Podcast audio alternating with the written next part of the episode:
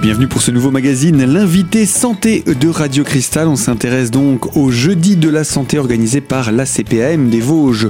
Au mois de septembre dernier, la conférence portait sur la thématique sommeil et nutrition. Parmi les invités, le docteur Laetitia Fellini-Besserer, psychologue clinicienne, nous parle du sommeil et euh, nous allons découvrir quelques extraits de cette conférence. Nous commençons par parler de ce qu'est le sommeil.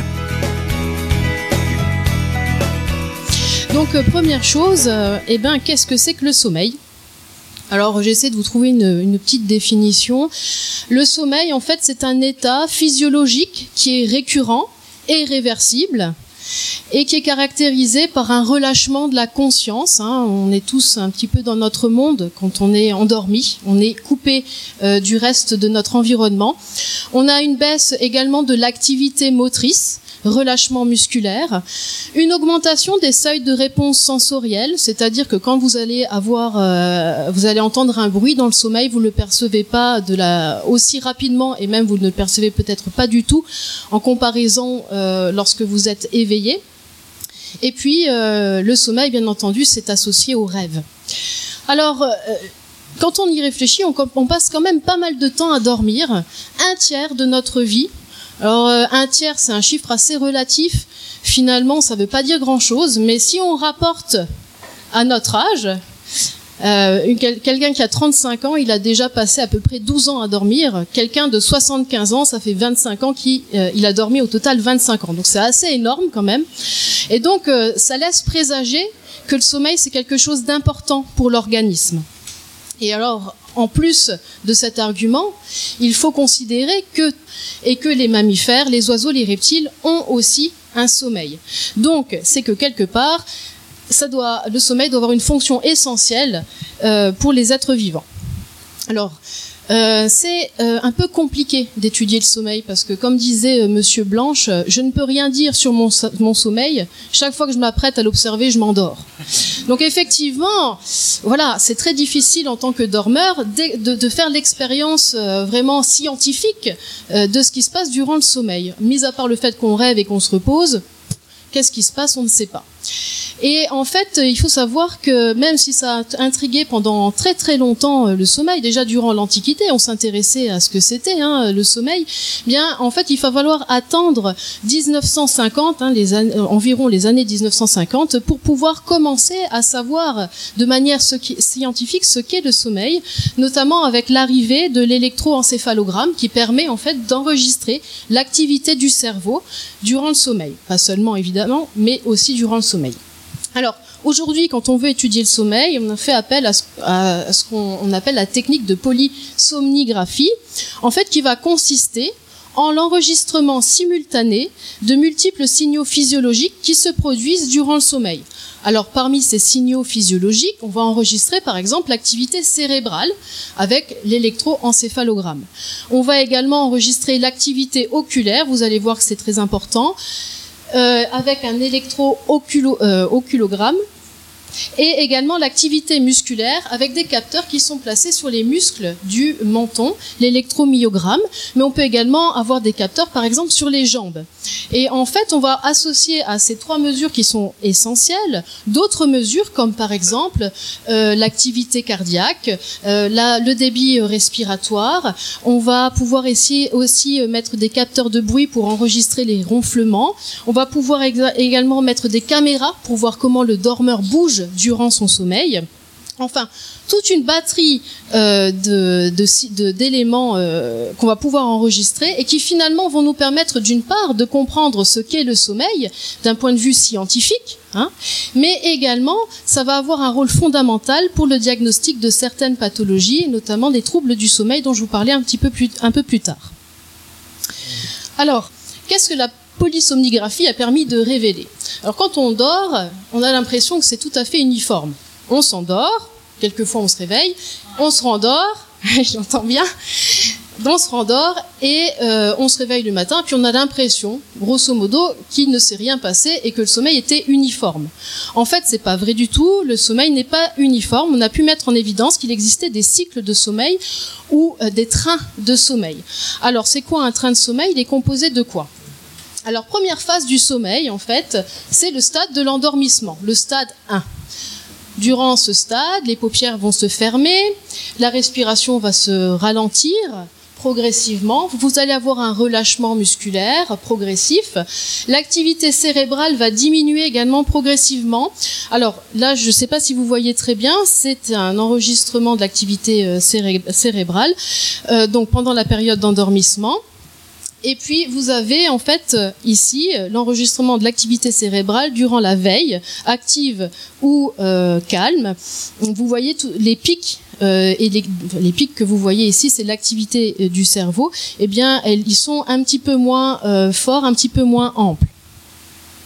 Et également, donc, durant cette période d'endormissement, ce qu'on va ressentir, c'est on va entendre les conversations, on va les comprendre, mais on va plus avoir envie d'y répondre. Et euh, cette période d'endormissement va durer à peu près 10 minutes. Si euh, dans l'entretemps, on vous fait vous réveiller, ce ne sera pas trop difficile. Puis tout doucement, le sommeil euh, va s'approfondir et on va rentrer dans une deuxième phase composée elle-même de deux stades, le sommeil lent. Alors d'une part le sommeil lent léger, le stade numéro 2 du sommeil, où on va entendre les conversations mais on va plus bien les comprendre. Si là on vous demande de vous réveiller, ça va être un tout petit peu plus difficile que durant le stade d'endormissement précédent. Et puis vous allez avoir le troisième stade, le stade de sommeil lent profond, et alors là, par contre, vous n'allez plus, vous allez être complètement déconnecté, vous n'allez plus du tout entendre les conversations, vous n'allez, euh, vous êtes, euh, vous êtes endormi profondément. Là, la respiration, elle va devenir vraiment très très régulière. Le tonus musculaire va être réduit, mais pas complètement aboli. Vous allez avoir des ondes cérébrales qui sont plus lentes. Donc ça, c'est l'activité du cerveau qui se ralentit. Et là, si on vous demande de vous réveiller durant ce stade de sommeil lent profond, ça va être extrêmement difficile. Vous allez sortir de là un peu groggy. Vous allez peut-être avoir un peu des nausées, un petit peu des vertiges. Vous n'allez pas un petit peu mal à la tête. Vous n'allez pas être bien. C'est ce qu'on appelle l'inertie du sommeil. D'accord? C'est normal que ce, sentiment, il est normal parce que durant cette période, le sommeil est au, le cerveau, pardon, est au repos. Donc, vous lui demandez de se réveiller un peu brutalement, ça va être compliqué. Alors ce stade de sommeil lent, euh, et notamment en particulier le sommeil lent profond, c'est un stade de récupération physique et psychique. Le stade de sommeil lent, il va durer à peu près 80% de la nuit. Voilà. Et quand euh, le, le, stade de sommeil long profond est passé, on va avoir le dernier stade de sommeil qui est le sommeil paradoxal.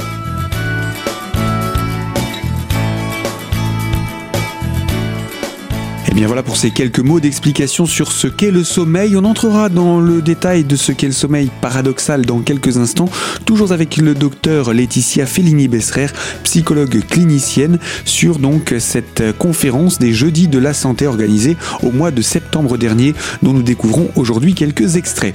A tout de suite sur Radio Cristal pour cette deuxième partie.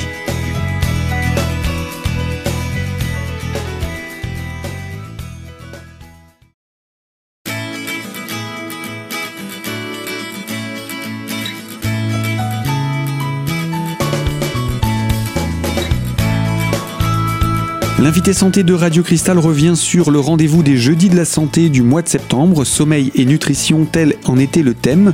Le docteur Laetitia Fellini-Besserer, psychologue clinicienne, nous parlait du sommeil, quelques extraits de cette conférence pour revenir à présent sur la thématique du sommeil paradoxal. Qu'est-ce que c'est? Abordons cette découverte avec le docteur Fellini-Besserer. Alors pourquoi on appelle ça le sommeil paradoxal? Eh bien parce que ce sommeil c'est un paradoxe. D'un côté, vous, avez une atonie musculaire, c'est-à-dire que vous ne pouvez plus bouger du tout. Il y a un mécanisme d'inhibition euh, de, la fonction motrice qui est très puissant. Donc vous ne pouvez plus bouger. Par contre, le cerveau, lui, il est très très actif. Et on a une activité cérébrale qui est presque, identique à celui qu'on a durant la veille. Et euh, en rapport avec cette activité euh, cérébrale euh, intense, on a également au niveau des yeux des mouvements extrêmement rapides. C'est les REM, Rapid Eye Movement en anglais. Et donc ils sont typiques de ce sommeil paradoxal. c'est la période, le sommeil paradoxal du rêve, en sachant qu'on rêve durant les autres stades également, mais celle-ci, le stade paradoxal, le stade de sommeil paradoxal, c'est vraiment le stade du rêve par excellence. Là, contrairement au stade de sommeil lent, en fait, l'activité cardiaque, l'activité respiratoire va être vraiment très très irrégulière en lien avec le contenu onirique. Euh, pour les, les, hommes et les femmes auront euh, un gonflement des organes génitaux. Et puis euh, là, si on vous demande de vous réveiller durant le sommeil paradoxal, ce sera un petit peu moins difficile que durant le sommeil lent, puisque là, le cerveau était déjà en phase d'activité.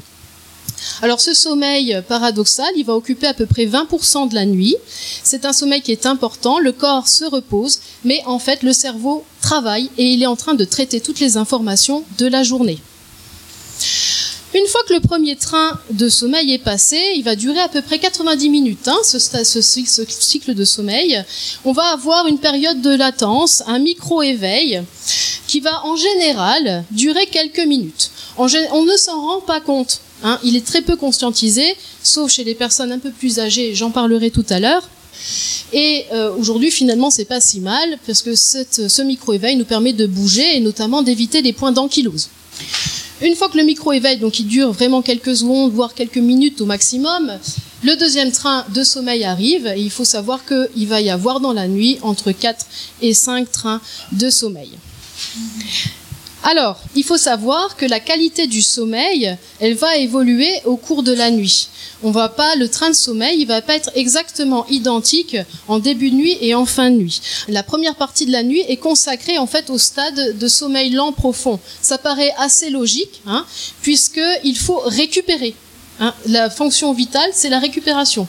Là, il faut pouvoir euh, être en forme pour la, journée qui suit.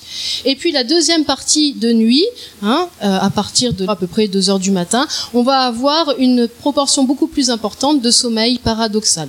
Alors, une fois que je vous ai expliqué les cycles de sommeil, il me semble aussi important de, signaler que euh, l'état euh, du sommeil n'est pas un état physiologique par défaut. Un peu, ben, on n'est pas en veille, alors on est en sommeil. En fait, euh, c'est pas tout à fait vrai. Il faut savoir que le sommeil, en fait, il possède son propre réseau de neurones, le réseau de neurones responsable du sommeil, qui va venir inhiber le réseau de neurones qui est responsable de la veille.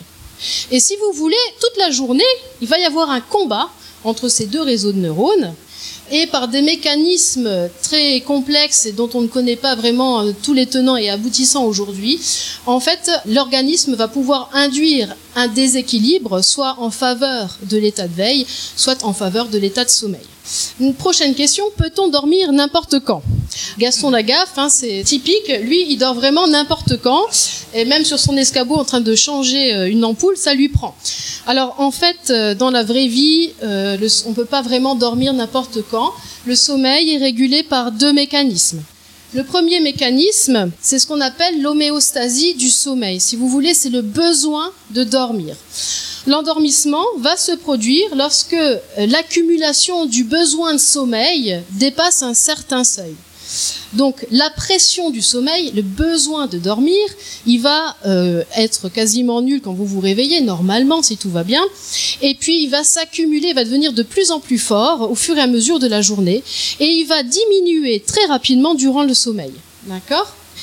Si vous faites une petite sieste, vous allez accumuler de la fatigue, le besoin de sommeil va augmenter, vous faites une petite sieste en début d'après-midi, eh bien, euh, le besoin de sommeil va diminuer et euh, de nouveau après l'éveil, vous allez de nouveau accumuler de la fatigue. Mais vous voyez bien qu'à 23 heures, forcément, euh, le besoin de sommeil, la pression du sommeil sera moins intense que si vous aviez veillé toute la journée sans faire de sieste. De façon opposée, mais ce mécanisme est à peu près le même. Si euh, vous veillez et que vous faites une nuit blanche, la pression du sommeil continue d'augmenter, de, s'accroître. Et euh, quand la deuxième nuit, vous allez enfin au lit, eh bien, euh, vous, voyez que la pression du sommeil, elle est plus importante que si vous, vous aviez passé une nuit normale la nuit précédente. Alors ça, c'est le premier mécanisme qui régule le sommeil. Le second, c'est ce qu'on appelle le rythme circadien. Le rythme circadien, c'est l'horloge biologique interne. Ça détermine l'envie de dormir, pas le besoin de dormir, l'envie de dormir. Je m'explique. Donc sur une période de 24 heures, L'horloge biologique, qui est un petit noyau situé dans l'hypothalamus au centre du cerveau, en fait, cette horloge biologique, elle va ouvrir les portes du sommeil à certains moments propices de la journée et elle va les fermer à d'autres moments. Donc, par exemple, le niveau de vigilance, il va être maximal en fait en fin de journée vers 19h. Et puis tout doucement, ce niveau de vigilance va diminuer sous l'effet de l'horloge biologique interne. Arrivé vers 3-4 heures du matin, c'est très difficile de, résister au sommeil. C'est là, euh, d'ailleurs, quand les gens travaillent de nuit, vers 3-4 heures du matin, c'est le pire moment. C'est là, c'est très très difficile. Et puis au matin, l'horloge envoie un, signal, le niveau de vigilance augmente, se stabilise aux environs de la mi-journée, et hop, vous avez le petit coup de mou en début d'après-midi. C'est le creux médian diurne. Euh, qui est tout à fait normal et qui n'est pas seulement dû au fait que vous ayez mangé. C'est quelque chose de normal. C'est l'horloge interne qui euh, envoie le message. C'est le moment de dormir. D'accord?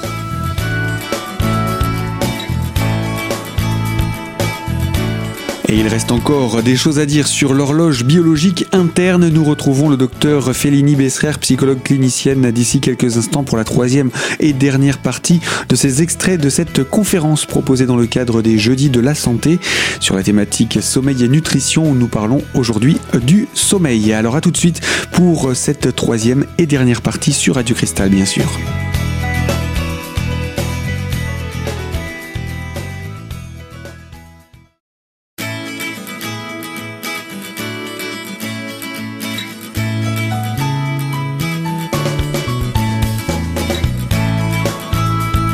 L'invité santé de Radio Cristal, c'est la CPAM des Vosges et ses invités dans le cadre des Jeudis de la Santé. Aujourd'hui, le docteur Laetitia Fellini-Besserer, psychologue clinicienne, nous parle du sommeil, extrait de cette conférence proposée dans le cadre des Jeudis de la Santé au mois de septembre. Nous parlons donc du sommeil et nous étions en train d'évoquer l'horloge biologique interne et elle a un fonctionnement bien particulier. Alors cette horloge, elle est un petit peu décalée, elle n'est pas toujours très à l'heure. Sans synchroniseur, cette horloge interne, qui doit normalement durer 24 heures, eh bien, en fait, elle dure pas vraiment 24 heures. Chez les humains, cette horloge circadienne, elle est d'environ 24 heures 20, donc un petit peu plus. Donc vous voyez que ça pose problème, parce qu'au fur et à mesure des jours, si chacun a un rythme de 24 heures 20, eh bien, on va commencer à se décaler les uns par rapport aux autres et on va aller au lit euh, à des moments différents, on va aller travailler à des moments différents. Ça va être très difficile de synchroniser. Donc, l'horloge interne, il faut la mettre à l'heure tous les jours. Alors pour cela, elle va utiliser deux types d'informations, ce qu'on appelle les synchroniseurs internes. Alors c'est des taux euh, d'hormones que l'on appelle la mélatonine et euh, le cortisol également. Donc la mélatonine, qui va avoir en fait un maximum de sécrétion, bizarrement, au moment de la nuit où c'est le plus difficile de se réveiller et où c'est le plus difficile de rester éveillé également. Et cette mélatonine, en fait, euh, va être sécrétée uniquement durant la nuit. Elle n'est pas sécrétée lorsqu'il y a de la lumière. Et euh, le cortisol, c'est une autre hormone qui va, lui, commencer à être sécrété au moment euh, du réveil et surtout dans la matinée. Voilà. Alors, outre ces deux hormones, l'horloge va également utiliser un autre synchroniseur qui est la température corporelle, en sachant que euh, cette température corporelle, elle varie tout au long de la journée, et euh, à 3-4 heures du matin, au moment où c'est le plus difficile d'être éveillé, eh bien, vous avez perdu environ 1 degré par rapport à votre température corporelle normale. Et au moment du petit coup de mou en début d'après-midi, également, il y a une baisse de température. Alors, outre ces synchroniseurs internes, l'horloge biologique utilise également des synchroniseurs externes, et le plus puissant d'entre eux, c'est la lumière. Donc, la lumière indique à l'horloge s'il est l'heure, en fait, si vous voulez, l'heure de se lever ou l'heure d'aller dormir. Mais on va également utiliser l'heure des repas, par exemple, l'activité physique qui va bien permettre de séparer activité de veille et euh, activité de repos, les horaires de travail, etc. Alors, peut-on dormir n'importe quand? Si l'on suit ce que je viens de vous dire, le sommeil va résulter en fait de la synergie de ces deux mécanismes, l'homéostasie du sommeil et le rythme circadien. Et donc, pour pouvoir dormir, il va falloir d'une part que vous ayez assez veillé, que vous soyez en dette de sommeil. Et puis, euh, il va falloir également que le moment soit propice hein, dans la journée pour le sommeil, en accord avec votre horloge biologique interne, en début d'après-midi. Donc, c'est le moment de dormir. Alors, autre question, avons-nous tous besoin de la même quantité de sommeil? Alors la réponse, elle paraît euh, assez facile. On sait bien, les enfants, ils dorment bien plus que les adultes. D'accord? En fait, les besoins de sommeil, si on compare même des adultes ou des enfants entre eux, les besoins de sommeil sont tout à fait individuels. Ils vont être déterminés en fait par deux facteurs. Le premier facteur, c'est un facteur génétique. En moyenne, les adultes dorment à peu près 8 heures par jour. Mais il existe des gens qu'on appelle petits dormeurs et qui ont besoin que de 4 à 6 heures de sommeil par nuit. Et il y a les gros dormeurs qui, eux, ont besoin de plus de 10 heures. Pourquoi ces modifications, ces variations On ne sait pas trop, mais en tout cas, ça semble être génétique, puisqu'on a des familles de petits dormeurs et des familles de gros dormeurs. Pour rassurer tout le monde, si jamais vous vous trouvez dans une de ces, de ces catégories, sachez que Napoléon était un petit dormeur et que Einstein était un gros dormeur. Donc voilà, ça, ça, relativise les choses. Hein. Alors maintenant, le deuxième facteur qui va influencer les besoins de sommeil, c'est l'âge. Alors, il va y avoir en fait au fur et à mesure de l'évolution euh, de l'individu des modifications à la fois de la quantité de sommeil nécessaire et à la fois de l'architecture du sommeil. Donc, si vous regardez, en fait, les enfants, hein, même les nourrissons, etc., on va être, on va passer de 16 à 12 heures de sommeil à peu près jusqu'à 6 ans. Donc, on est euh, bien au-delà des 8 heures de sommeil moyen nécessaires à un adulte. Et puis, vous allez voir également que chez les enfants, on va avoir une très forte euh, proportion de sommeil lent profond, en particulier euh, entre 6 et 9 ans. Et vous allez également avoir euh, beaucoup de sommeil paradoxal en comparaison de chez l'adulte. Et chez l'enfant, ben, vous avez très peu d'éveil, alors que chez l'adulte, vous en avez déjà beaucoup plus. Je veux euh, ici faire une petite pause et parler un peu de la, du sommeil des, des seniors. Alors, euh, j'entends régulièrement dans la consultation mémoire euh, dans laquelle je, travaille des gens qui se plaignent de leur sommeil. Euh, je dors moins bien, je dors moins profondément, etc. Et je dors moins longtemps. Alors en fait, il faut savoir qu'effectivement, il y a des paramètres qui vont changer. C'est des, des, changements qui sont tout à fait normaux. Alors on va observer euh, déjà que la durée totale de sommeil, contrairement à la croyance populaire sur la croyance populaire, la durée totale de sommeil sur 24 heures, elle est tout à fait stable. Vous allez dormir autant qu'un adulte plus jeune. Mais ça va être plus fragmenté. Notamment, on va voir une augmentation de la quantité de, de siestes dans la journée. On va voir également que chez le sujet âgé, il y a une diminution du sommeil lent profond, donc ce sommeil euh, récupérateur, et euh, du sommeil paradoxal au profit du sommeil lent léger ce qui en fait explique qu'ils soient les personnes âgées soient plus facilement réveillées aussi durant leur sommeil et on le voit puisqu'il y a une augmentation du nombre de micro-éveils entre les cycles euh, de sommeil. Ils vont être plus nombreux, plus longs et surtout plus conscientisés, ce qui va des fois laisser cette mauvaise impression au lever. Oh là là, j'ai mal dormi. J'ai pas dormi. Et là, vous avez le, conjoint qui, qui dit ah non, c'est pas vrai du tout. Je t'ai entendu ronfler toute la nuit. En fait, pourquoi pourquoi ça se passe comme ça? C'est tout simplement parce que le dormeur a une très mauvaise euh, évaluation de la quantité de sommeil dormi. On ne se rend pas compte du temps qui passe pendant qu'on dort. Par contre, on se rappelle très bien quand est-ce qu'on était réveillé. Et c'est ça qui donne cette impression qu'on n'a pas dormi. Mais en fait, on a dormi. On va aussi observer souvent chez le sujet âgé une avance de phase, c'est-à-dire qu'on va avoir des réveils plus précoces et des couchers plus précoces. Alors ça, c'est quelque chose qu'on ne sait pas trop bien expliquer. A priori, il y aurait en fait une moindre sensibilité de l'horloge interne à la lumière et euh, une difficulté qui est renforcée par le comportement de certaines personnes qui ont tendance à se lever très tôt et être exposées à la lumière matinale, mais qui euh, très rapidement, vers 6 heures du soir, ne sont plus exposées à la lumière. Donc ça décale l'horloge interne, si vous voulez. Et euh, on va aussi voir que chez la personne âgée, le processus homéostasique, hein, ce besoin de dormir, il est un petit peu moins contraignant. Au total, ce qu'il faut retenir, c'est que oui, il y a des modifications quand on est âgé de notre sommeil. Néanmoins, ces modifications, elles sont normales et il faut considérer que le sommeil de la personne âgée peut être tout à fait récupérateur. À partir du moment, d'une part, où ces modifications sont acceptées, hein, parce qu'il est totalement illusoire d'imaginer qu'à 60 ans, on peut dormir de la même façon que quand on, en a 20. Euh, c'est pas tout, c'est pas vrai et c'est normal, d'accord? Donc il faut pas paniquer ou stresser par rapport à ça. C'est normal, il faut juste l'accepter. Et puis euh, vous allez renforcer la qualité de vos sommeils en respectant une certaine hygiène du sommeil et ça se passera très bien.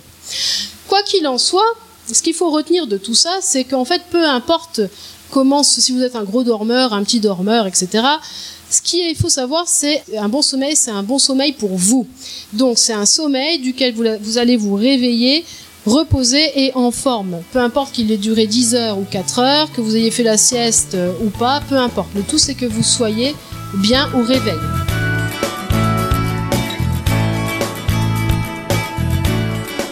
Le sommeil chez les seniors avec le docteur Laetitia Fellini-Besserer, psychologue clinicienne. Le sommeil, il reste encore des choses à en dire. D'ailleurs, les bienfaits de la sieste, eh bien pourquoi pas en parler? Également les troubles du sommeil à découvrir. Je vous propose de retrouver le docteur Laetitia Fellini-Besserer, psychologue clinicienne, dès la semaine prochaine pour un nouveau magazine santé. Sachez que le prochain rendez-vous des jeudis de la santé, ce sera le jeudi 20 octobre prochain. La thématique, bien vivre sa ménopause. Et non messieurs, ça ne concerne pas que les dames. Alors n'hésitez pas vous aussi à venir vous renseigner sur cette thématique. Ce sera donc à 14h30 à la maison Bon Repos à Épinal. Fin de ce magazine, l'invité santé de Radio Cristal. Moi je vous dis à très bientôt sur notre antenne pour une nouvelle thématique.